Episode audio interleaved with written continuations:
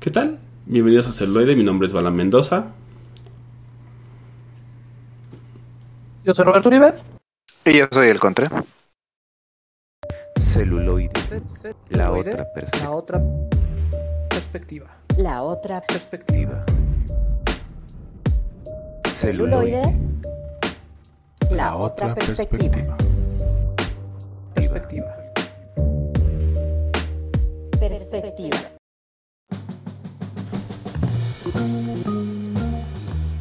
Estamos de vuelta aquí en Celuloide, la otra perspectiva, con un episodio más, el episodio 106 de esta cuarta temporada. Es correcto y pues ya empezamos con el chorizo como debe de ser. Y hay mucho chorizo, mucho, mucho, mucho. Chorizote argentino, el que van a degustar. Sí. ¿Por dónde empezamos? Yo creo que empezamos por el Batman verso. Pues resulta que el director acaba de confesar que todo depende de cómo vaya la película, pero para él es un año uno para todos los personajes de el universo de Pattinson, dándonos la oportunidad de ver distintas versiones y distintos personajes. De entrada, pues ya tenemos este hay una serie que se va a estrenar en HBO, creo que es centrada en Gatúbela.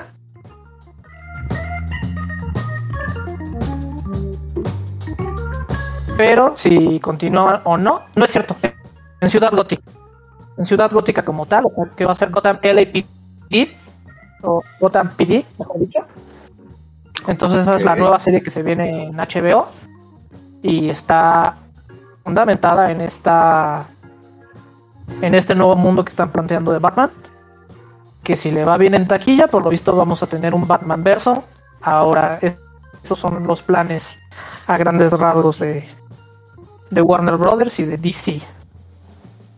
Pues, pues habría que ver, hay muchas este, ya proyecciones de, de- de prueba y la crítica la ha favorecido bien. Aunque desafortunadamente, como es en este medio, si no la rompes, eh, muchos eh, fans de esos como recalcitrantes eh, que lo saben todo, auguran un fracaso. Yo, yo ya espero con gusto, con gusto este próximo 3 de marzo, que se estrena ca- casi a nivel mundial el Batinson y este a mí los trailers me han dejado muy muy, muy satisfecho, muy muy deseoso de ver de ver a la venganza. Está bastante de la bueno, Sobre todo el están que- bastante buenos los El que está sincronizado con el soldado de, del amor de Mijares. Dios, te emociona el trailer. Ese sí rompió el internet, güey. Yo, yo, yo pensé que solamente la de Tolera de Chayán podía calzar donde sea, pero no, este este último tiene razón, la rompe por completo. Y, y también a ver qué, qué- qué augura, porque toda esta reestructuración de, de DC puede o no cimentarse o puede caerse a pedazos con The Flash, que promete también hacer otro otro multiverso. Digo, ya varias en varias instancias lo han probado y sirve. Que ya por ahí ya in- en internet eh, eh, capturas de, de del Batman clásico de los de principios de los noventas con Michael Keaton, ya con, con su trajecito en esta nueva entrega y que vaya aquí también es, es, es un futuro medio incierto pero con esperanza. Y por ahí si, si ya vieron el, el- toda la temporada completa de Peacemaker, véanla, está muy divertido, yo ya, ya tuve el placer de verla y con el doctor Uribe ya platicamos un poquillo del final. Y que sí, sin entrar a spoilers, qué buen final. En general la historia y con el cameo del final, que ya ese ya se filtró. No, no es tanta sorpresa. Pero qué buen desarrollo de, de serie, ¿eh? Da gusto verla. Así que ya saben todos los y todas las bueno. celufans, si quieren que hagan ahí un a fondo, pues se lo pueden aventar, mándenos mensaje a las redes sociales y pues ya, Obvio. señor Uribe, señor Enestrosa, se lo avientan con todo gusto. Sí, platicamos todo sobre Peacemaker. Así es. Y eh, en otro platillo también, eh, una disculpa de antemano. He estado trabajando de sol a sol, empacando arroz como por 20 personas, porque los Simpson fallaron. No ganó Cincinnati el Super Bowl. Una terrible noticia. Ya no tengo casa. La aposté. Entonces, Si alguien quiere gust- gustosamente donar donar al futuro Patreon de Radio Basamento, por favor, eh, desde un solo do- de- desde mil gupias al mes pueden tener contenido exclusivo y ayudarme a tener casa nueva. Pero también el Super Bowl nos dejó y la rompió con Marvel. Y el tráiler completito, un tráiler más en forma de El Doctor Extraño, la venganza de la Bruja Escarlata. Qué, qué barbaridad, aquí hay ya de todo. el multiverso. Y pues este ya han hecho análisis cuadro por cuadro del del mundo o del tráiler. Y señores, pues ya lo que todo el mundo quería y todo lo que el mundo indica es que ya nos integran los mutantes, ya podemos decir la palabra con M, Por fin, nos ya estaban no tenemos que escuchando. decir la, la, la era de los milagros, ya podemos decir, o de las maravillas, le habían puesto en español. Parque de las Pues ya, maravillas, sí. Mutantes incluidos en el DC Universe, digo, en el, Qué hubo, qué hubo, espérate. en el espérate. Mira, mira, ya, ya te voy a decir una cosa. Eh, a principios de, de- del MC del MCU, por allá del año 2008, cuando apenas andaban en pañales haciendo las primeras películas en solitario de Marvel, si alguien en ese momento nos hubieran dicho, güeyes, van a sacar Avengers, yo creo que hubiéramos ido con mucha expectación y decir, tal vez no, pero lo lograron. Luego, tiempo Cierto. después, antes de la pandemia, si nos hubieran dicho, güey, en una película van a estar los tres actores que personifican a Spider-Man en la pantalla grande, en una sola película, eh, no hemos dicho, bueno, güey, no, me estás, me estás choreando en grande, eso, eso es mentira. Y nos lo enseñó. Ahora, no descartemos que tal vez en algún momento veamos un crossover JLA versus Avengers. Estamos en una era donde todo es posible. Y Doctor Extraño Y nos que va a traer- mercado, güey. También hay el Exactamente. mercado para. Exactamente, el mercado. Exacto, no, no, no sé, no sé si recuerden que en Soy Leyenda hubo un, un paneo de una de un, como espectacular de Batman y Superman en todo medio cuadradón, de que en ese universo estaban planeando o salió la película. Desde ahí empezamos a soñar, pero ahora realmente Marvel nos ha enseñado de que si quieren realmente pueden hacer el producto y que los fans van a gritar y no les va a, va a decir que no les va a gustar tanto, pero es posible. Y no sería la primera vez que Disney y Warner se juntan, puesto que tenemos quien engañó a Roger Rabbit. ¿No? Ahí los acuerdos fueron muy, muy puntuales de tiempo de cámara de cada uno de los personajes. ¿No? Y entonces era así como de, pues por cada minuto que salga Box Bunny, un minuto de Mickey Mouse. Entonces, ya se ha logrado, o sea, ya se han logrado esos acuerdos. Si Marvel llegó a un acuerdo con Sony, creo que por el bien de y, y ver Amalgama paro. Comics, Por el bien Eh, del varo. Eso sí, ya, eh, eso sí ya sería ya, ya. Mira, yo me conformo con un verdadero eh, Marvel versus DC, un JLA versus Avengers. Eso sería, sería brutal. Que, que, que regresando tantito a, a- a Doctor Extraño, eh, hay dos cuestiones a notar. En el tráiler se puede ver lo que claramente es un profesor Charles Francis Xavier. Y la voz, ya los más eh, con, oído más agudo, ya dicen que Patrick Stewart regresa personificando al profesor X. Que el, que el propio Patrick Stewart dijo no, es mentira, yo no salgo ahí. Y la misma pregunta le hicieron a Ryan Reynolds porque en un cuadro, una- un fragmento de unos cuantos píxeles, se puede ver la, la- sensual silueta de Deadpool. Y Reynolds, él sí fue muchísimo más, más claro, dijo, yo no salgo en la película. Y sonrió. Dijeron, güey, pero Deadpool, no, no, no, yo no salgo. Entonces, eh, recordamos esta escuelita que hizo Andrew Garfield, que hasta el hartazgo ya, ya hasta caía mal y dejen de estar chingando, yo no voy a salir en Spider-Man 3. Y salió. Digo, vaya, aquí ya eh, todo el caso, aparte de que ya se ha filtrado en internet, digo, yo no los aliento que lo vean toda la trama de, de Doctor Strange 2. Pero tienen el cast de los Illuminati, tienen a Charles Xavier con Patrick Stewart, eh, John Krasinski ya lo ven como Mr. Fantastic o el actor que lo representó en las primeras entregas de Fantastic Four. Tienen a Mónica Rambeau, la actriz, va a ser la nueva Capitana Marvel. La Capitana Carter también va a aparecer por ahí. Eh, Namor, que ya deb- de- debió haber salido desde hace muchos años, pero también eh, Fox tenía los derechos de los Cuatro Fantásticos. Vaya, o sea, todo está, hasta incluso eh, Superior Iron Man, ya le dan a Tom Cruise el papel y que lo vamos a ver ahí en todo su esplendor por unos cuantos segundos y que seguramente ahí se va a ver, se va a ir como la mitad del presupuesto de la película en pagarle a ese cabrón. Pero vaya, es posible Claro. todo. Y después lo único que van a pedir a cambio es que te suscribas a Disney Plus. Por eso, Disney Plus patrocina. Patrocínanos, por favor. Eso, es eso y, y- y cuando hablaste de Roy Rabbit, se viene, se viene la película de la que nadie esperaba nada, Chip and Dale Rescue Rangers, en una amalgama extraña entre 2D, 3D y, y live action, y que solo va a estar disponible en Disney más hasta este momento. Y Cuevana, ya saben. Y ahora pasando al mundo de Star Wars un poquito, pues ha sido muy criticado el, el final de del libro de Boba Fett. El ZZZ pero- libro de Boba Fett.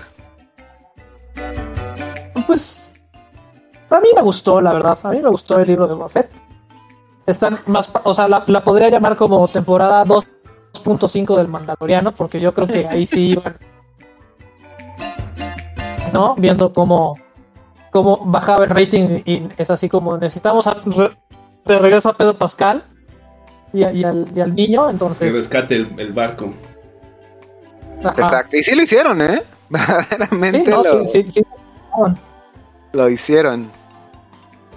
Y pues este, ¿y por qué critican a Robert Rodríguez por sus capítulos? Si ya saben cómo es ese, o sea, ¿para qué lo invitan a grabar? Y les puedo decir que el último episodio de Boba Fett es mejor que cualquiera de las últimas películas de la trilogía. Sí, no, bueno, sin duda. Un solo capítulo del Mandaloriano es mucho mejor que cualquier, que toda la trilogía, la última trilogía hecha mezclada junta.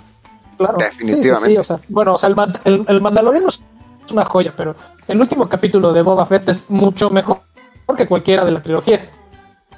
Y fue dirigido. con todo y, y- y- ajá no pero bueno entrando en tema Que vamos también si quiere hay que entrevistarlo también, ¿no? Así como nos patrocinan los de streaming, que, que venga el señor Robert Rodríguez. Obvio, obvio. A echarse un palomazo con Exactamente. nosotros. Aquí es el, el- el- el- tocayo el tocayo Roberto le voy a marcar Ahorita en, el siguiente va- va- haces tu magia. Digo, no va a estar ¿Qué aquí hoy, pero no va a estar aquí en este capítulo, pero pronto quizás en un par más. y pues bueno no es la primera vez que hablamos de la plataforma Rotten Tomatoes que este es ya conocida como ha sido conocida y ha sido criticada por sus críticas, valga la pena la redundancia, con respecto al mundo del contenido audiovisual. Y pues como la vez pasada hicimos lo mejor de Rotten Tomatoes, ahora nos vamos del otro lado de la moneda para platicarles un poco acerca de lo peor Lo peorcito de lo peorcito. Pero lo mejor de lo peor. o lo peor de lo peor, que conocido peor. como este, ¿cómo se llama? De podrido, ¿no? O sea, tienen su su marca de podrido. De completamente apestoso y podrido. ¿Quién quiere partir Otro tipo plaza? de tomatazo. Pues van, así el, el silencio o, o- o yo parto plaza, como quieran. Pues Por si favor, por favor. Puedo empezar con, con un clásico de clásicos que se llama Speed 2, ¿no? Que fue la, la secuela después de este gran éxito de esta película de los noventas llamada Speed o Máxima Velocidad, ¿no? Le pusieron según yo en, en Latinoamérica. Eh, que obviamente salía Claro. Keanu Reeves y eh, um, Sandra Bullock, ¿no? Entonces dijeron, pues pegó, vamos a hacer la 2, pero pues el señor Keanu tuvo otras, otros compromisos, ya no lo pudieron asegurar. Solamente sale Sandra Bullock y Jason Patrick. Por ahí también se dejaron a William Defoe, que pues bueno, tiene, o sea, no está tan mal el elenco, pero pues sí la, la de por sí la trama, o sea, creo que era un buen elemento y lo llevaron bien en la 1, pero pues, o sea, también ya no daba para más, ¿no? O sea, creo que ya no daba para más pues, y, y aquí pues se agarraron y dijeron como tal, ¿no? Copy paste, ¿no? Vamos a darle un pequeño giro, mismo este eh, thriller, digamos, mismo hanger, ¿no? Como el mismo, la misma tensión que habían utilizado. No podemos detener, pero creo que en esta vez fue el. Déjenme ver si es un barco. Según yo, es un barco. Este, sí, un barco que, que este. que no se puede detener, ¿no? Entonces dices. "Meh", ¿No? O sea, en primera, pues estás en el mar, ¿no? O sea, es como pues sí tienes chance de andar un rato, ¿no? Pero bueno, le meten ahí los elementos y, eh, que como necesarios, pero para mí creo que, que no, o sea, no, güey. No, no, no que, sale que flote. necesite el guion como para que jale. sí, o sea, como para que se pueda filmar, güey, más bien. O sea, ya en el mar, ya en el mar eso no te puede dar más de 90 minutos, ¿eh? No. No. Sí, no, o sea. Entonces empieza, empieza por, eh, por ahí, ¿no? O sea, mal, ¿no? Con el, con el uno ya no tienes el elenco original. O sea, ya no tienes a, a que pues obviamente también en los noventas pues estaba totalmente este, jalando, ¿no? Bien cabrón. Digo, sabemos que, que tiene una carrera y que siempre jala, pero vaya, estaba ahí como en este, en este ascenso muy cabrón, ¿no?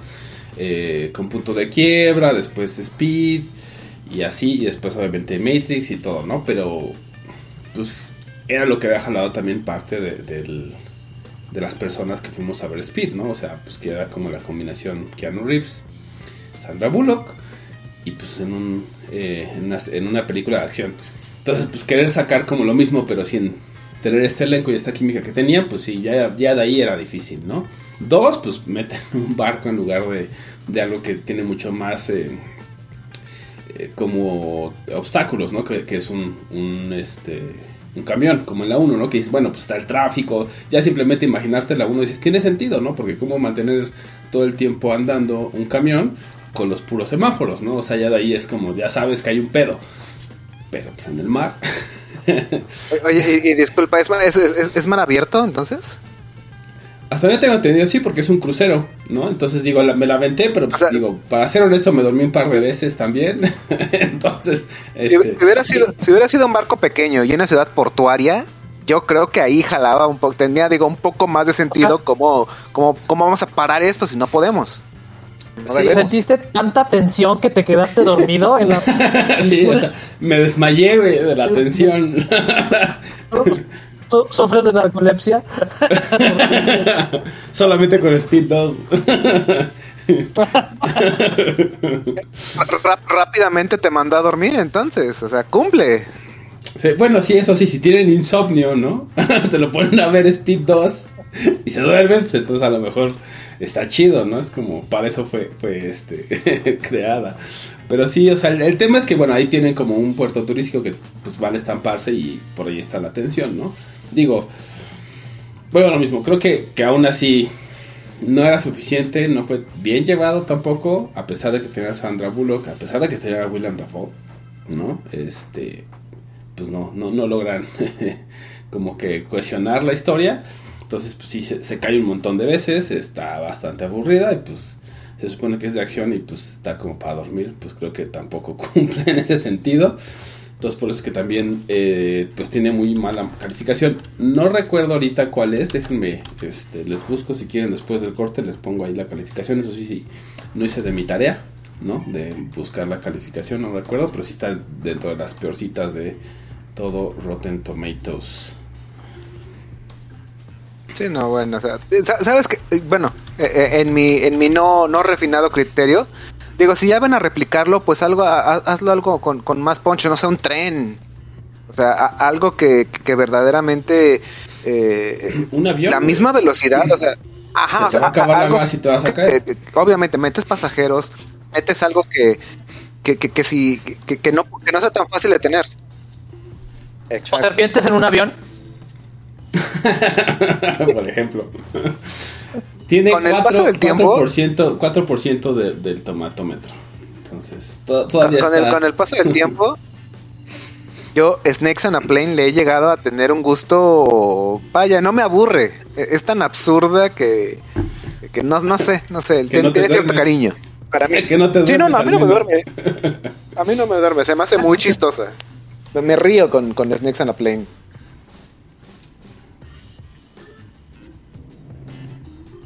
Pues sí.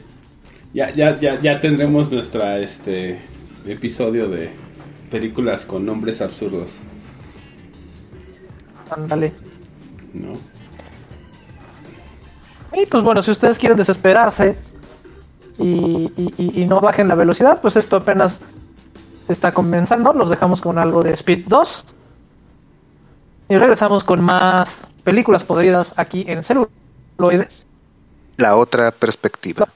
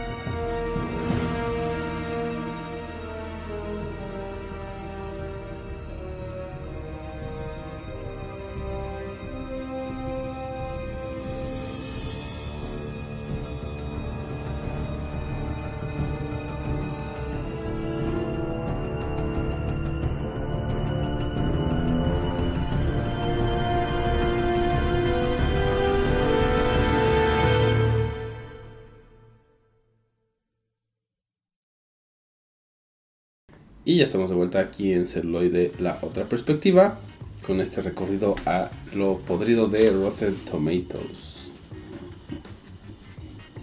Y pues bueno, ahora voy yo con algo que, que sí está bien, bien, bien, bien podrido porque tiene cero de calificación. Y nos referimos a el dragón invencible, ¿no? O sea, estábamos hablando de una película china, o sea, está en cantonés la, la película, y eso no es lo malo, o sea, me he echado bastante cine ch- chino, y sabemos que todo tiene que ver con dragones, que todo tiene que ver con tigres, todo tiene que ver con artes marciales. Y hasta ahí todo bien. Y no sé cuál fue el desatino de esta película, pero a grandes rasgos es la historia de un detective. que, eh,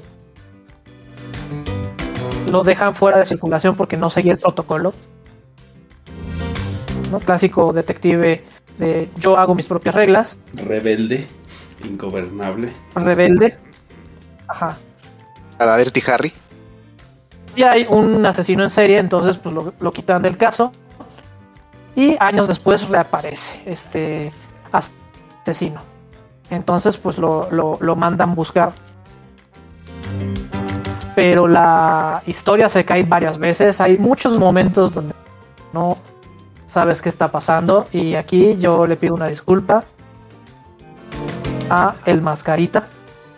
Ya matando cabos 2. Aunque nos engañan en el título, se debería de llamar nada más el Mascarita, ¿no? O la leyenda del Máscara. Pero por lo menos yo hubiera estado chido. Ajá, ¿no? No había necesidad de ponerle ese arreglo de marketing. Pero para no hacerles el cuento largo, pues resulta que este policía, por lo visto en su niñez, tuvo el contacto con un dragón en un río.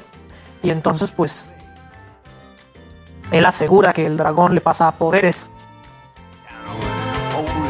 Y entonces, pues, hay escenas donde efectivamente, ¿no? Tiene el poder de correr más rápido que una bicicleta.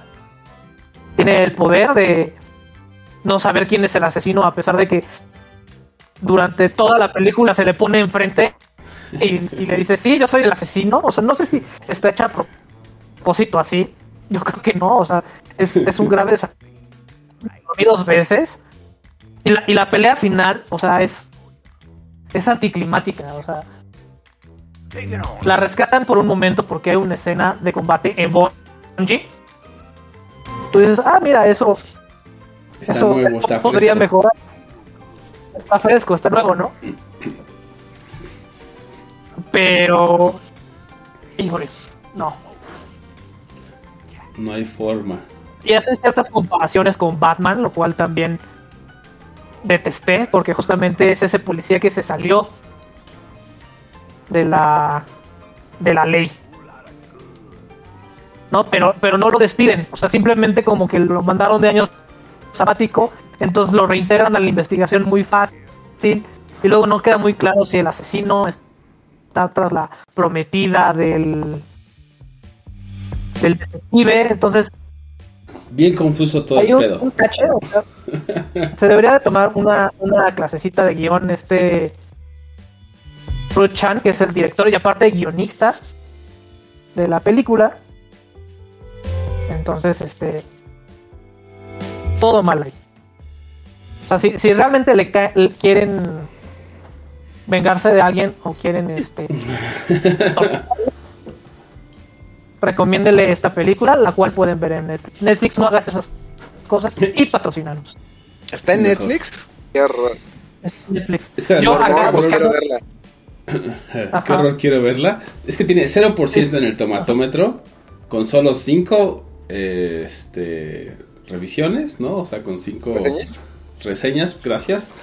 Y cero audiencia de, de la eh, score de la audiencia, ¿no? O sea, no tiene calificación de la audiencia de tan mala que es porque tiene menos de 50 este, clasificaciones o rating, ¿no? Entonces, o sea, ni siquiera de- como para meterse y decir está mala, o sea, es no, ¿no? Y la única que, o sea, mal. ni siquiera para... Oye, oye, oye, O sea, Y, y disculpa, tan, ¿qué, tan qué comprometida estoy es? con el público, con los elufans, que sí, yo por ustedes veo el cine malo para que ustedes no, tengan que... no tengan que. Exacto, eh, Y, y preguntaba, ¿de, ¿de qué año es? Es del. do- eh, esta es del 2019, 2018-2019. según esto. aquí en- ok. O sea, no, no, no está tan alejada de. Pero créeme que si me ponen este y después me dicen que hay pandemia. Sí, te lo creo. O sea, con cine tan malo dices, no, yo no ir al cine nunca. O sea, Sí, me- no, es sí, la obvio. primera vez que yo voy al cine. Así, no, no sé qué es el cine.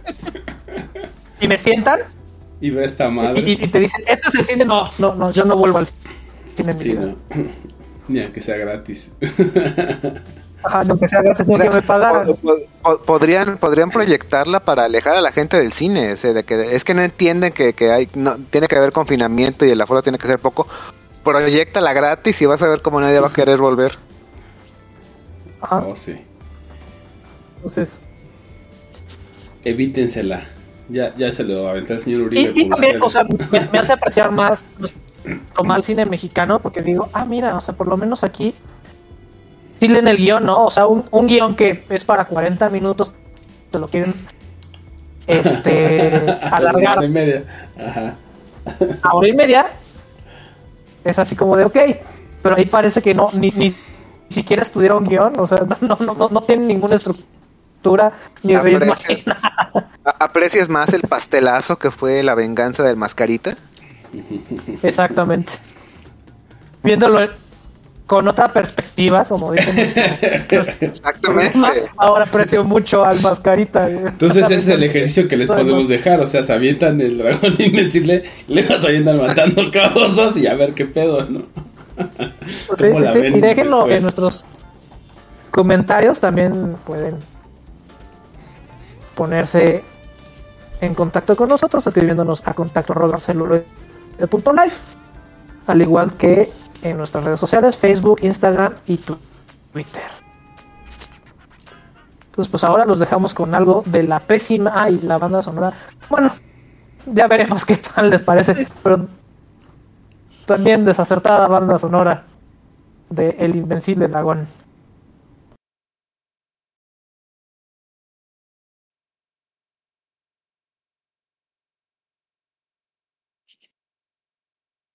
La otra La otra perspectiva.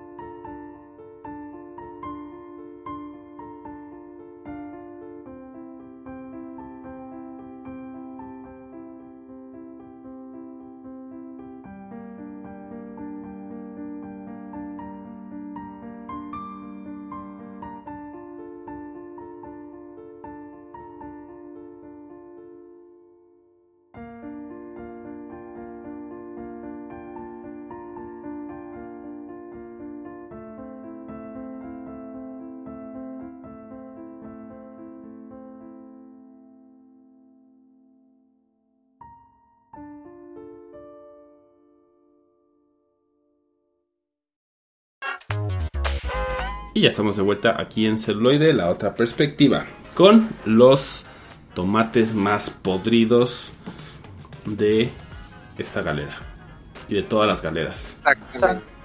Exacto. Y lo, lo eh, peor de lo peor, y como diría Toma. Jean Bolitral, cuando lo falso es más falso, se vuelve verdadero, entonces estamos con lo mejor de lo peor, del peor. Exactamente. Y pues este, para seguir así como en el mood, todos bonitos, todos, todos riéndonos. De hecho, yo había, eh, me había autoproclamado como ser acá el enojón, el que siempre saca, Chismoso. saca toda la sal. También. Pero este, pues vamos a seguir con un, con un este, con un mood muy, a- muy ameno, muy de risas y algo que, que pues yo creo que todos en su momento vamos a, a coincidir. Vimos. Eh, vamos a transportarnos mágicamente al año 1997 porque después de tres eh, películas, tres entregas de El Caballero de la Noche que nos habían dejado con deseos de más, y después de que Joel Schumacher, después de Batman Forever, le dijeron, oye, pues aviéntate otra, no lo hiciste tan mal. Aquí los números respondieron. A lo que el buen Schumacher dijo, sí, a huevo, quiero sacar todas mis tendencias reprimidas homosexuales. Vamos a sacar Batman y Robin. Con los batipezones que marcaron una generación. y con un poquito más de, en la escala de no frescura, si la memoria no me falla, son unos 13% de calificación según Rotten Tomatoes. Eh, vamos con justamente, como ya dije, dije, Batman y Robin. una cuarta entrega de una, una el final de una tetralogía que yo creo que en su momento todos eh, entre que pidieron, entre que era a la segura, pero que no puede ser que, híjole, ¿por dónde empezamos? No, pues ya con los batipezones está cabrón, güey.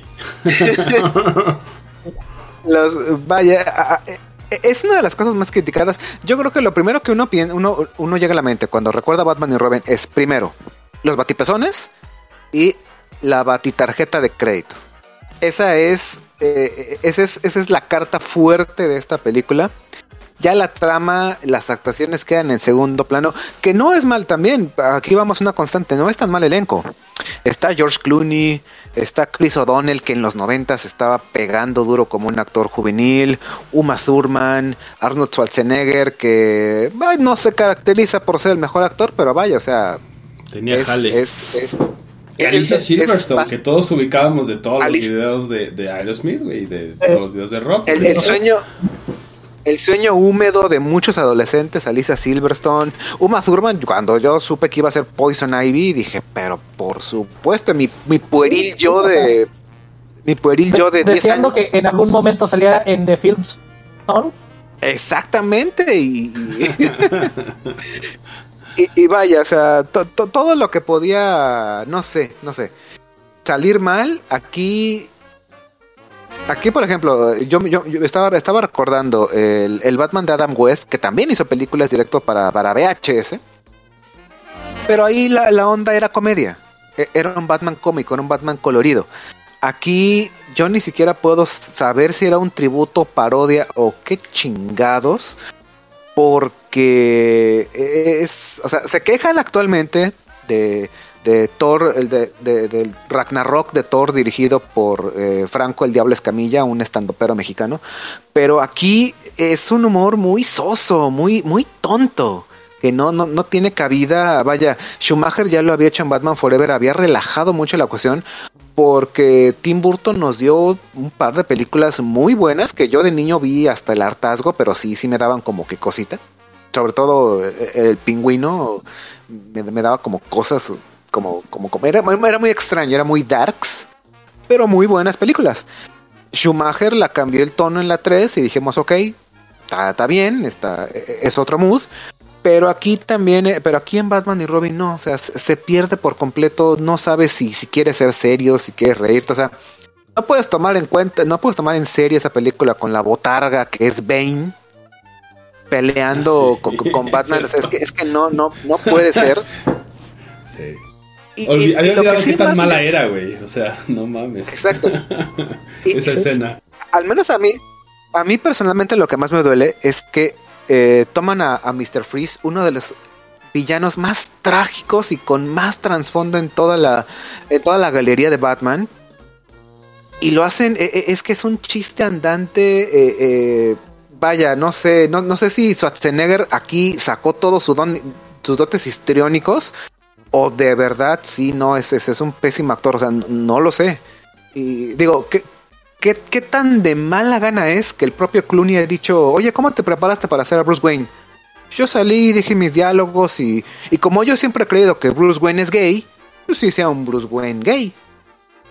O sea, ¿qué, qué, qué tan de- desconectado tenías que estar tú en hacer un papel que, que, que, que pasan este tipo de cosas? Y vaya, o sea, el presupuesto para una película de este calibre, yo creo que sí se fue en todos los batipezones. Una de las últimas escenas cuando ya Freeze, spoiler si no has visto una película de 1997, cuando ya Mr. Freeze está congelando todo, exacto, todo Gotham, se ven como pedazos de hielo pegados en toda la ciudad, pero es de plástico, o sea, se nota el plástico. E- e- ese, ese error, vaya, o sea, como que dices, en una se producción de nota el calibre- plástico, güey, y en calidad de HS, güey. Exacto, exacto, o sea, ¿qué, no, tan...? no es por defenderlo, pero esa era la intención, porque lo que querían, entre comillas, digo, Ajá, ajá. era revivir este, esta idea del Batman de los 60 E- Es, es el punto, o sea, si quieres tú hacer, eh, si quieres hacer el revival del Batman de Adam West, lo haces así. Aquí eh, todavía Batman Forever tenía un vaya, no era Tim Burton, era, el- no era el cine de Tim Burton, pero tenía, se tomaba su tiempo de no caer en el ridículo. Batman y Robin es básicamente ridículo tras ridículo. Y reitero, tenían a, este villano tan icónico, pero afortunadamente lo redimieron porque solo un año después, yo creo que ahí sí ya no sabría yo decir si, si, si fue con, con intención o no, querían redimirlo. Pero un año, año después nos entregan Batman and Mr. Freeze Sub-Zero, totalmente animado, que qué joya de película. Eh, verdaderamente las puedes comparar, es y tramas más o menos así, un 10% similares. Mr. Freeze, en su cruzada interminable por salvar a su esposa, Nora Freeze, de una enfermedad aparentemente incurable. Pero pues aquí Schumacher lo hizo de una manera, vaya, no sé, no, no, es muy, es muy tonto. Es, eh, yo hubiera preferido mil veces un pastelazo a, ver a Batman en estas condiciones. Y, y, donde que era, era uno de esos superhéroes a principios de los noventas que, que vayas, no, no, no, no sé, no sé, será porque a mí me pegó mucho, pero, pero, era como muy, muy mancillar un, un legado que ya había hecho tres películas que no habían estado tan mal, y aquí vaya, se, se descarriló por completo. eh, no, no dudo que ya hayan visto esa película, si se la topan, es más, ya ni siquiera la pasan en televisión abierta. Más bien a ti te dolió, güey, no porque todavía te acuerdas. A mí ya se me había olvidado, cabrón, que existía. Sí, no, Pues es que también fue en su adolescencia, o sea, y los traumas de la adolescencia en ese Se marcan. despertar sexual que tenía él Sí, sí. fue afectado, porque imagínate, primero ves este el, el, el- el traserito de, de la chica Silverstone y luego ponen los dos traseros de Batman y de Robin. Eh, Espérame, espérame, espérame, espérame. Primero es, es un paneo enorme a los dos traseros al principio de la película y tienes que fletarte una hora después, solo un segundo el trasero de Alicia Silverstone. O sea, eso no se olvida. ¿Ven? Ese es mi punto. Es- Entonces, es- es- Trauma severo. eso tra- traumaría a cualquiera. Y más si está- sí. esperando algo más de. Esperaré a Exacto, tener un exacto, podcast y- y entonces le voy a echar tanta popó. No, ya, a- a- a- aquí cre- créeme que no. y- Hice, hice mi tarea, vi hace un par de días Batman y Robin y espero de, de- de- de todo corazón no tener que volver a verla nunca más. Es el equivalente a... No, terminé una relación con una ex y está más o menos bien, pero ya no te quiero ver, ya. Ya no más. So- so- solo sé que existes, Me hiciste pero mucho ahí. daño, güey. Sí, sí. Esa es la calificación del señor Contre para Batman. Robin. Me hiciste mucho daño. Exacto. Ya no quiero que me pegues, por favor, déjame en paz. Pero Oh, Dios. es, ya, ya, ya saben, muchachos, es celuloide la introspección. Y lo peor, y lo peor de los podridos. Esta- esta- se supone que está esta mejor que las dos que ya hemos hablado, ¿no? O sea, tiene el 12% Pero, y el 16% Eh, exacto, de la audiencia, pero- pero, sí sigue siendo muy bajo considerando que el 100% es lo mejorcito, ¿no? Entonces, es- exacto, no, no, no vas a... No sé, no vas a comparar la... No vas a comparar The Dark Knight con Batman y Robin. no, pues no. No hay, no un la- solo punto. La sola- habíamos olvidado por eso, güey. Como resetear solamente la... sol- solamente la introducción del Joker de dos minutos es mucho mejor que esta película. Cualquier video noventero, bueno, no cualquier video noventero. Este, pues El- bueno, el que- ustedes no sé. No se despeguen y olviden esa, es- ese pectoral con pezones en este corte musical. Porque nosotros regresamos con más películas podridas aquí en celuloide. La otra perspectiva.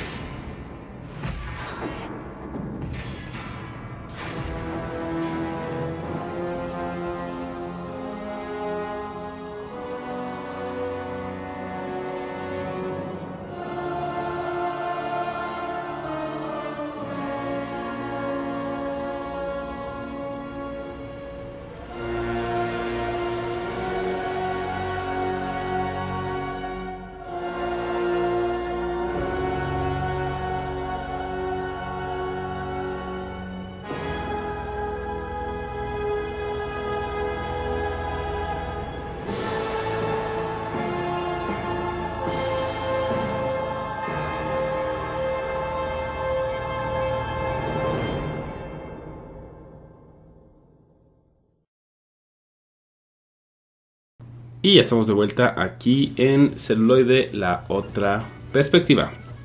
Con este recorrido de los tomates más podridos. Y. Y bueno, Adelante, adelante. no, no, no, no, no, vas, vas, vas, vas. Por favor, por favor. Ok, entonces voy con mi otra película que olvidé su nombre ahora. Es, no es cierto, es In the Name of the King. Eh, a Dungeon Siege Movie, creo, o algo así. Que es esta película que hicieron de un. basada en, un videojuego. Y que en lo particular creo que no es tan mala. Pero pues bueno, también se cae mucho y tiene ahí como muchos detalles. Pero em, fue cuando estaban introduciendo a Jason Statham a como este esta figura de como héroe de acción o como ya saben, ¿no? Como el, protagonista de, de alguna película. Entonces creo que en ese sentido iba bien, pero le hicieron como muy muy acartonada, ¿no? Es como no sé. Tiene momentos rescatables, pero por lo general es como, como se va ahí tropezando, ¿no? Entonces, tiene el trasfondo de un videojuego, pero ya sabes, es como, ok, lo he jugado un par de veces, entiendo de qué va, vamos a hacer una película de, de ese juego. Entonces, como que, como que, eh, no termina tampoco de, de de cuajar. Obviamente fue muy mal recibida, ¿no? Por los fans, y pues muy mal recibida por los no fans también. Oye, pero e- eso no es todo, o sea, es una es una trilogía, o sea, hay tres películas de In the Name of the King. Porque dijeron, está, está- o sea, jala el, el pinche videojuego, está bien cabrón, hay que hacer, hay que hacer la saga, güey, ¿no? Que es curioso, o sea, cómo, cómo, cómo llegan a ser tres, claro, ¿no? O sea, si, si no es... O sea, cuando, cuando, cuando pegó, en vez de decir vamos a hacer una película Snell, vamos a hacer tres. O sea, ya, Vamos a ya, hacer tres ya. Están ahí comprometidas. Ya me- ya me gasté, ya me compré un avión, hay que sacar las tres películas. ya me endeudé, güey, entonces ahora necesitamos las pinches películas sí o sí. No, este es de 2007, es eh, In the King, según, no recuerdo cuál es, si la 2 o la 3, no, no recuerdo. No, es la Ah, 1. La, la 1 es con este Jason Statham. Ah, ok. Es la 1. Y bueno, tiene el, el 4% con los tomatos y 23 de la audiencia, que digo, pues de la audiencia ya no está tan, tan castigado si consideramos que 20% o menos es como ya de lo peorcito. Entonces, como decía, tiene como momentos rescatables. Eh, pero sí, o sea, es como se, se cae demasiado. No, no entendemos como muy bien de qué va toda la trama. Y la verdad no me aventé ni la 2 ni la 3, así que si quieren que hagamos un, un episodio de eso, pues igual no lo aventamos, pero este, no creo. Fíjate, la, la segunda está protagonizada por eh, por este el de Rocky, el, el ruso. Este Dolph Dolph Lundgren, ajá. Lundgren. Esa es la 2. Y la 3, para que vean cómo va la decadencia, ¿se acuerdan de Prison Break? el hermano, no, no, no el que se tatúa, este... ¿Quién? Ay, se me, se me olvidó el nombre de este... ¿De cuál serie? Do- Dominic... Dominic... Ay, espérenme, espérenme. O sea, va, va- se les fue Dominic- acabando el presupuesto, güey. Ajá, Dominic Pur- Purcell fue quien protagonizó la Ah. tercera. Entonces, para que vean cómo, cómo va perdiendo este, solidez. Pero, pero, pero Dominic Purcell no es, no es tan mal actor en dos series que, bueno, que, que- que ha protagonizado, pero bueno, vaya. No, pero o sea, compara cuánto le pagaron a Jason Statham en la primera, luego a Dolph Sí, claro. Lundgren en la segunda y cuánto le pagaron. O sea, ahí sí vas viendo como el pinche deca- decadencia del varo, güey, ¿no? y así se cae también la trama, güey, así se cae también las tomas, los efectos, la música. A la cámara y se cae, ¿no? Pues creo que eso hubiera sido más cagado, o sea, el pez cuando así como pinches tomas todas de ¿qué pedo que estoy viendo, güey? O sea, o sea, o sea, ¿qué, tan, ¿qué tan mala tiene que ser una peli que re- reitero, y lo- yo creo que va a ser el, el eslo- mi eslogan de este capítulo, que añoras un pastelazo? O sea, quier- quieres que literalmente haya uno para que la película se alce. se levante. O te despierte, ¿no? Sí, no, ya, o sea, por ejemplo, las armas, no sé, güey, lo- los vestuarios, güey, o sea, dices, ¿qué pedo, no? O sea, si está ambientada en un pedo fantástico medieval, pues bueno, échale a, a la ambientación, ¿no? Que se vean los trajes, o sea, no sé, como la textura, no como así, pues ponle vinipiel a todos, güey, ¿no? Creo que en los ¿Qué LARPs tan- tienen mucha buena? más calidad, güey, de producción, güey, de vestuario que estos cabrones. ¿Qué, qué es tan bueno, qué tan Sí, mala claro. tiene que ser una, una película? La puedes, este, la puedes distinguir fácil y es un, e- es justamente un tema que yo he discutido casi a fondo con el buen Bob. De sabes que una película es mala o sabes que el presupuesto está por los ciel, por los suelos, cuando en algún punto random de la trama una chica hace toples. Y aquí hay tres. Ese, ese es el, No. ese es- ese es el indicativo de que la película está por el suelo. que necesitan poner así, para que pongan atención cuando la ven en la tele, porque nadie la fue a ver al cine. Exacto. Así que ya saben, si, si, si mejor, si les gusta Dungeon, eh, Dungeon Siege, mejor jueguenlo y no vean esta, esta película. O si se la quieren aventar y se quieren aventar la trilogía y ya contarnos o decirnos que hagamos una fondo. No, una fondo no, por favor. mejor nada más un episodio. para que abrir la boca, ¿va? y todos, queremos una fondo. De, de, de- de trilogías no resueltas. Nos lo aventamos, ustedes Trilogía coméntenos y ya. Entonces ustedes piden. Exacto, ya no lo aventamos. Pero si no, pues quédense con el juego. También quédense con nosotros. Ahorita que vamos a ir al corte musical de esta película podrida aquí en celuloide. La otra perspectiva. Lleva.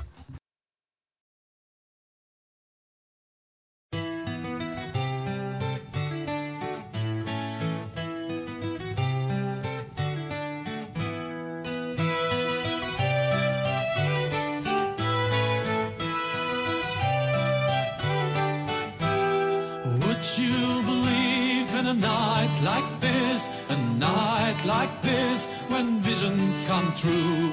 Would you believe in a tale like this, a lay of bliss, praising the old law? Come to the blazing fire and see me in the shadows, see me in the shadows. Songs I will sing of runes and rings. Just hand me my harp. This night turns into myth. Nothing seems real. You soon will feel the world we live in is another scar's dream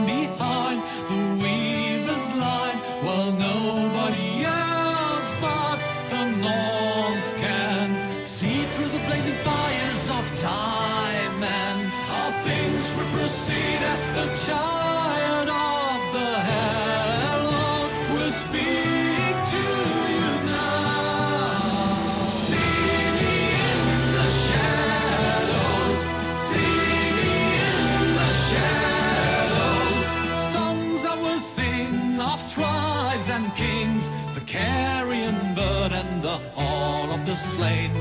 Nothing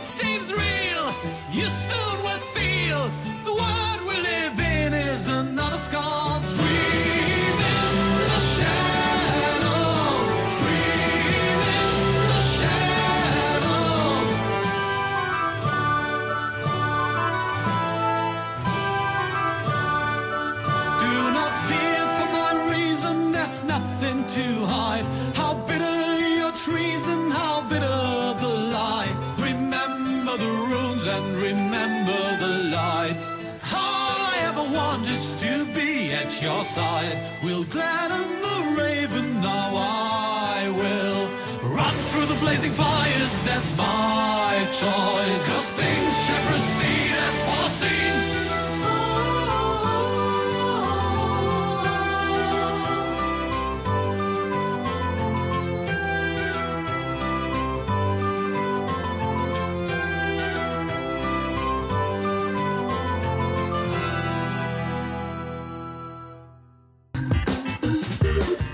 Y ya estamos de vuelta aquí en Celuloide, la otra perspectiva.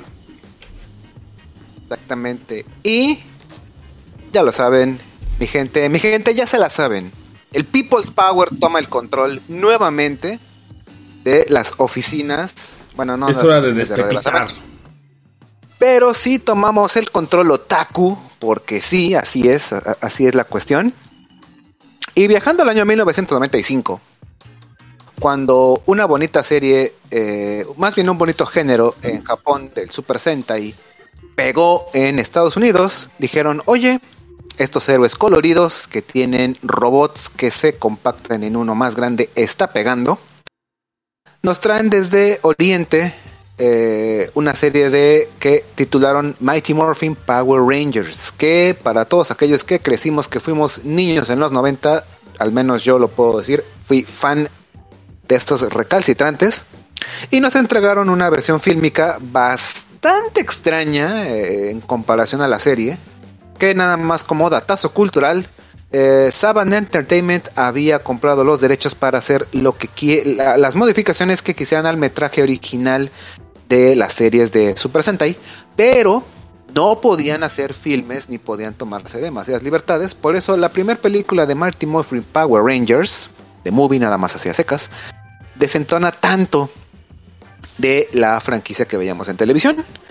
El tiempo pasó, la serie siguió creciendo y dijeron, oye, vamos a hacer un segundo intento, pero ahora con más presupuesto, con más licencia y haciendo justamente que la película sea transición en las series.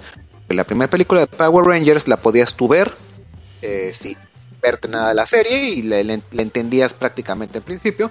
Y que de hecho para Latinoamérica fue muy extraño porque ahí en la primera película eh, vimos ya a Tommy Oliver como el White Ranger y no sabíamos por qué. Vimos a Lord Zed, el primer villano hecho en Estados Unidos y no sabíamos quién era. Y aquí se fueron a la segura haciendo que entre la temporada SEO y la temporada Turbo había un largometraje del cual hablaremos a continuación que es Turbo, a Power Rangers Movie. Qué fiasco, qué horror, qué espanto. Yo la vi en cine todavía a escondidas de mis amigos porque ya en esa transición ya estaba por entrar a mi educación básica, pero aún en secundaria. Pero dije, yo quiero verla, yo soy fan y... No. No, no, no, no, no, no. Si bien eh, nos daba justamente la pauta de qué pasaba en la televisión, aquí nos entregaban una muy sos, un capitulote muy soso, muy torpe, y que vaya, a leguas se veía que le, e- el guionazo lo hicieron, pero no tenía ni idea de, de- de qué pasaba. Una de las cosas que hundió esta película fue que la Power Rangers manía se estaba empezando a enfriar y dijeron, oigan, ¿qué hacemos para atraer nuevamente al público? Dijeron, el target principal son preadolescentes y adolescentes. Vamos a darle a ese público un niño Power Ranger, que fue el personaje de Justin eh, Stewart, que es justamente lo que digamos todos los niños deseaban convertirnos en Power Rangers, pero a diferencia de los creativos no saben que los niños en ese entonces tienen imaginación. Y si querían jugar interpretar al Power Ranger que querían, pues lo hacían y punto. No necesitaban a alguien que eh, los introdujera en la trama y que se convirtiera en un Ranger adulto. Eh, eso Ya aunado con una trama... Exactamente. Eso, eso aunado con una trama muy extraña donde un ser interdimensional llamado Larry Gott, si la memoria no me falla, tiene que transportarse a su planeta, le pide ayuda a Sordon, Sordon a su vez manda a sus achichincles, pero se topan con una de las más sexys villanas de la pantalla grande que hizo la migración a la pantalla chica, el personaje de Divatox, interpretado en una primera instancia por Hilary Shepard, que también es- esta es una constante de los noventas. Eh, en muchos espectáculos semifamiliares, los niños iban a ver justamente el espectáculo, pero los papás varones iban a ver escotazos de algunas actrices y esta actriz nos lo da con creces, paseándose en todo momento siendo una villana, justamente como lo dice su nombre, muy diva, pero con un escotazo que ya no podían hacer en, producciones audiovisuales de esta época y sumamente enfocado a que era un público juvenil, era un público para, era una película apta para todo público.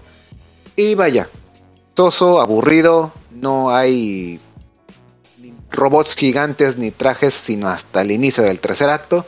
Y por alguna razón yo sé que es ficción, pero son autos. Turbo viene de, de- de- básicamente de que van a tener autos, disculpen, grandotes. Y mezclar autos con barcos piratas y que los autos naveguen en el mar. Eso no va. Speed 2. Es en la película. vimos también.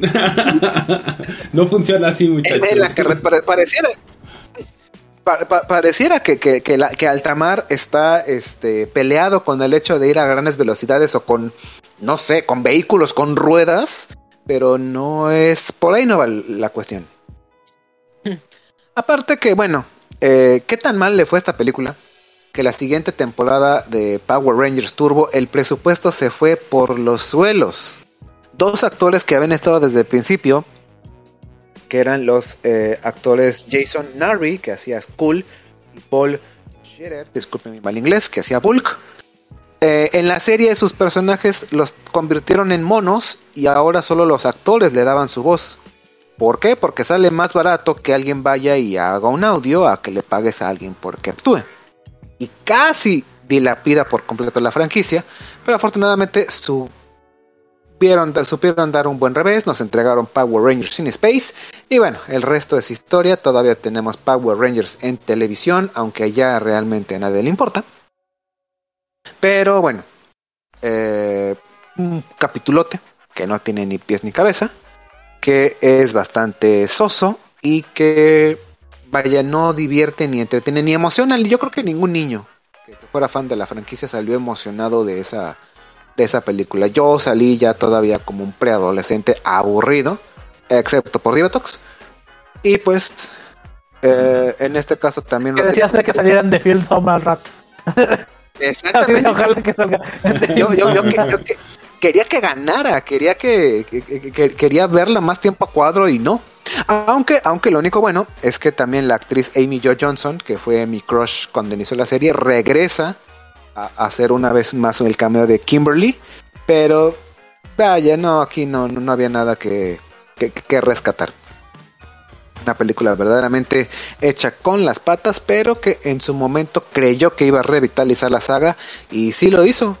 Para mal, pero vaya, de, de- de esos errores se aprenden. Tan es así de que no volvieron a hacer un este a un Ranger niño y que ahora para sacar una película de Power Rangers se la piensan dos veces antes de meter el dinero porque pues ya no es algo nuevo, ya no es algo que jale tanto a la banda y pues bueno, solo queda Pues- como que como re- como anécdota más. Pues sí y no, porque justamente yo, yo creí que, que ibas a hablar de la última película de los Power Rangers. Antes de, de cada programa, real o no, nos ponemos de acuerdo. Y pues más o menos discutimos, oye, qué películas vamos a ver. O... Entonces, la que yo me eché, y, y nada más es para complementar, pues fue la última, la que salió, ¿no? O sea, la de Exactamente. 2000. 17 me parece, 10 Sí. ¿no? Este, que es más o menos como en el en el mood de esta, ahora que lo comentas, ¿no? O sea, nada más que pierden sus poderes, los recuperan, bla, bla, bla, bla, bla, bla. Pero Hasbro, que dice, oye, pues a mí me gusta el dinero, como veo que todo el mundo está haciendo sus multiversos, pues quedó ahí en el en el tintero un crossover de Power Rangers con este Transformers el cual no se ha descartado todavía entonces señores puede ser que próximamente estemos viendo un crossover de Por- esas dos grandes franquicias Que estaría Por, chido. por ahí, de, de- de hecho promet- sí prometieron una secuela de la justamente de la mar- de la más reciente, la última película que hicieron de, de Mighty Morphin Power Rangers y que nos dejó una escena post créditos, pues sí que al, al menos a los fans, yo como fans me emocioné por, por, por ver probablemente una, una, una nueva reinterpretación de Tommy Oliver, pero nuevamente, como lo, lo hemos comentado desde el principio, todo es posible, no descartemos ideas tan locas. Digo, ¿cuántas películas no ha tenido Sharknado? Entonces, ninguna película, ninguna idea parece ser realmente mala en Hollywood, así que Solo queda esperar y ser paciente. Y pues ustedes hagan morfosis con nosotros, porque hacemos ahorita un corte musical y regresamos con más cine y más películas podridas aquí en celuloide. La otra perspectiva.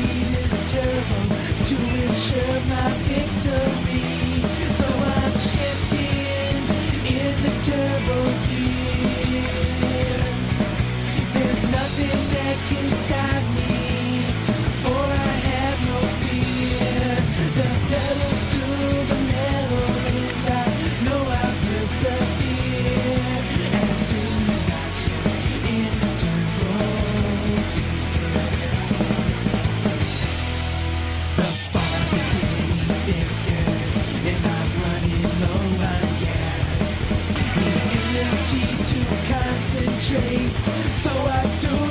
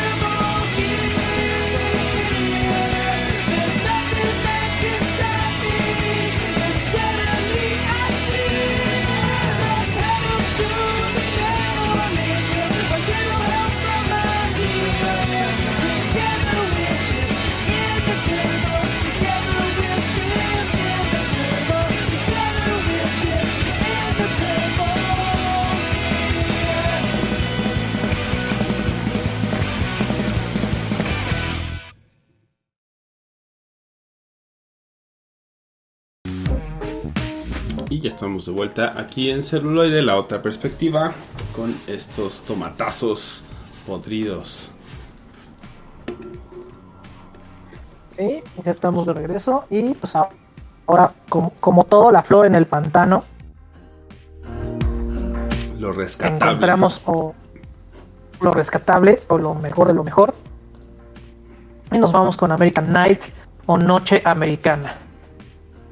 ¿No? Este filme muy al estilo de Guy Ritchie, pero aquí tenemos a nuestro Guy Ritchie italiano, que es Alessio de la Mele.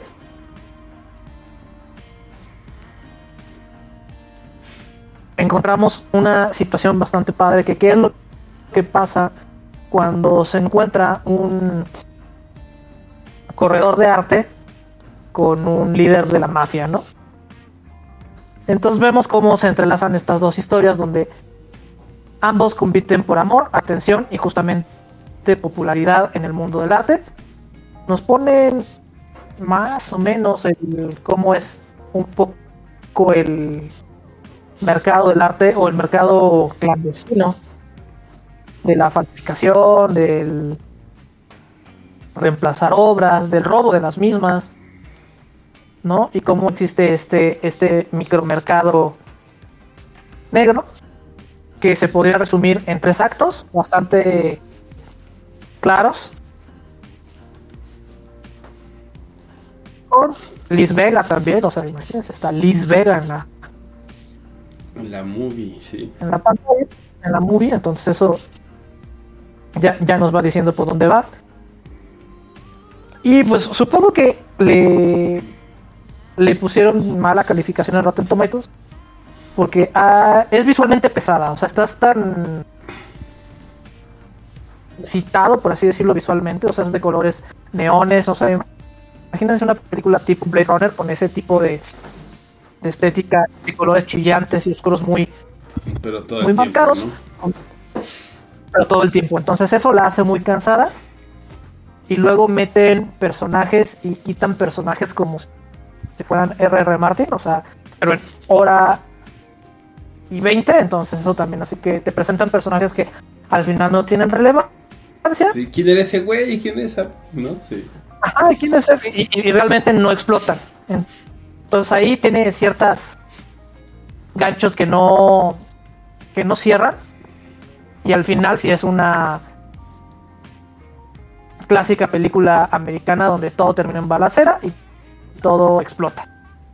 Y ahí se resuelve Pero el pex. ver un poco más acerca de del mercado del arte y, y los mafiosos y lo que pasa cuando no dejas que un mafioso se vuelva artista como tal.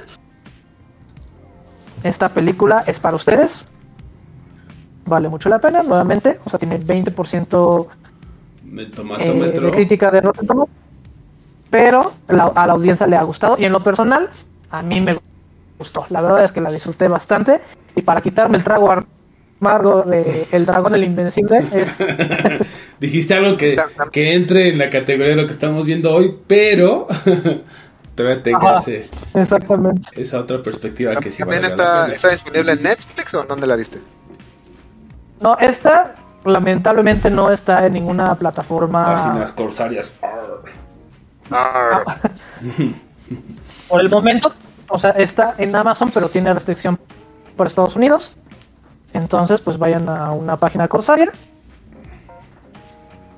O soliciten a su proveedor de la o Pues es que sí, también estará chido, interesante que digan, ah, esta película la quiero ver y pues no sé, contacten a Prime o a. ¿no? Y así de, güey, tus restricciones nos apestan, ¿no? O sea, Claro, o sea, no, no, no estamos en el 2000. En el 2000, donde la. ah, Es no que me son compré este DVD en de- Europa. sí, DVDs con regiones. O sea, güey, es. Piensa en ya. global, no To- mames. todos ya, todos debemos ser multiregión. Exacto. Sí, ya todos debemos multiregión. Entonces, pues es, está. Es súper multiregión porque es una coproducción belga con italiana y norteamericana. Entonces, imagínense. Ahí está. Sí, ellos lo Lo cual pueden de hacer. Sí se, sí se puede hacer. Exacto. Pues bueno, este, ahora los dejamos con algo de American Night. Y regresamos con las recomendaciones de la noche. Aquí en celuloide. La otra perspectiva.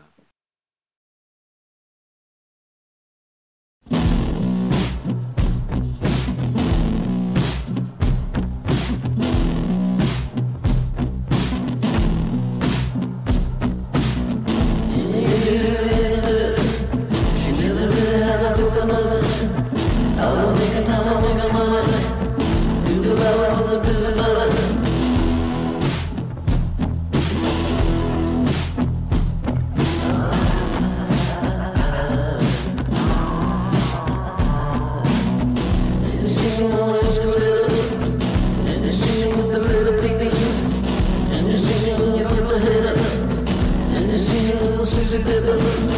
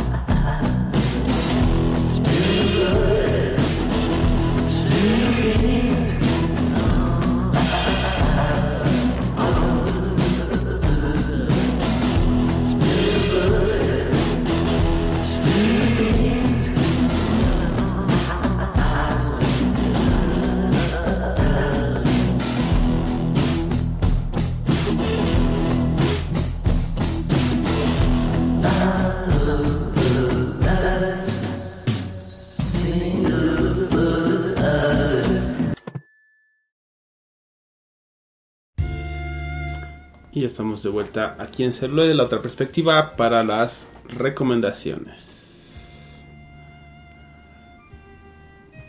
Es correcto. Y pues, ¿quién va primero? Bueno, pues vamos a empezar con lo peor primero, haciendo una eh, breve eh, revisión al 0% según Rotten Tomatoes. Si son de México o si estuvieron en México durante la década de los 90, sobre todo a partir del 95, y tenían el bonito acceso a la televisión que nos brindaba el gobierno, en Canal 7 de México, probablemente llegaron a ver la película que se llamaba Problem Child, que aquí titularon como Mi pobre diablito. Un clasicazo de cada fin de semana. Donde, spoilers, si no han visto una película de hace más de 30 años, un niño problema es adoptado por, una por un matrimonio que no tiene hijos y ya. Yo creo que, no necesita más presentación. Es caos, entropía pura, son chistes que, eh, a mí me hacían reír a cada rato, nunca me la perdía y la secuela era todavía más transgresora.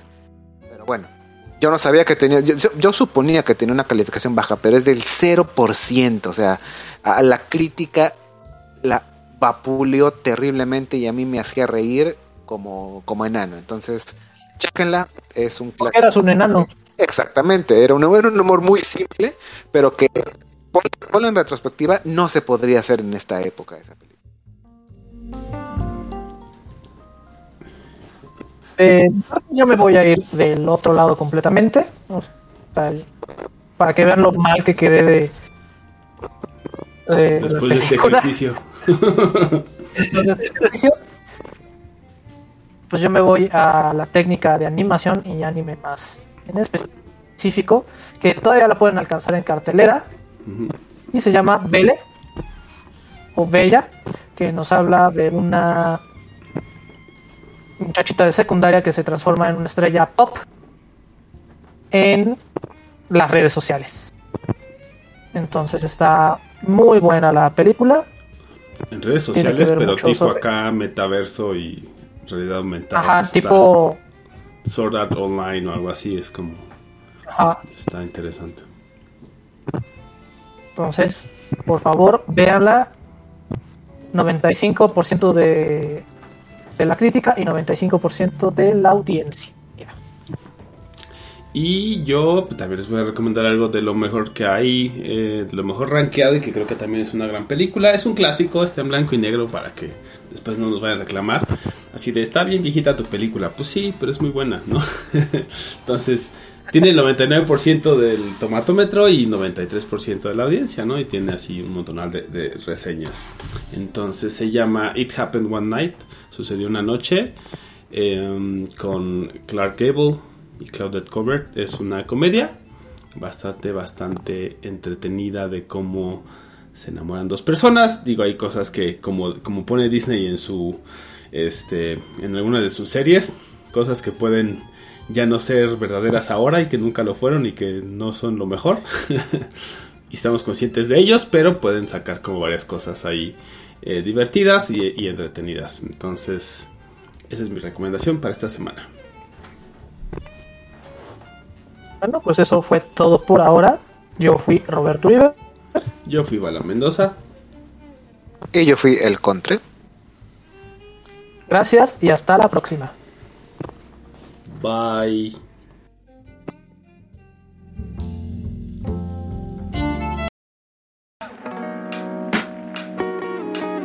Celuloide. Celuloide. La otra perspectiva. I'm gonna make him an offer he can't refuse. Never give up. Never surrender. La otra perspectiva. Perspectiva. La perspectiva. Pasta de chorizo. Vamos con la maciza.